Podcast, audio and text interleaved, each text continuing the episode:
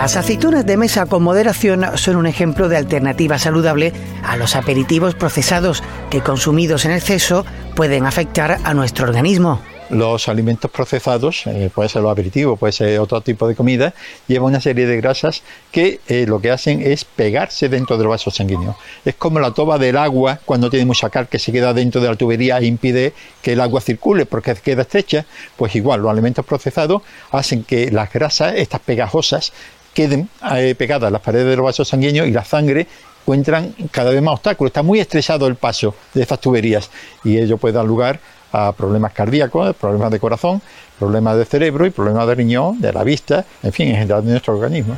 Un estudio reciente del CSIC en Andalucía ha descubierto en la fermentación de la aceituna de mesa una bacteria con propiedades antiinflamatorias, un hallazgo que puede tener aplicación para el tratamiento y prevención de patologías intestinales como la enfermedad de Crohn o la colitis ulcerosa, una propiedad que comparte con el aceite de oliva virgen extra.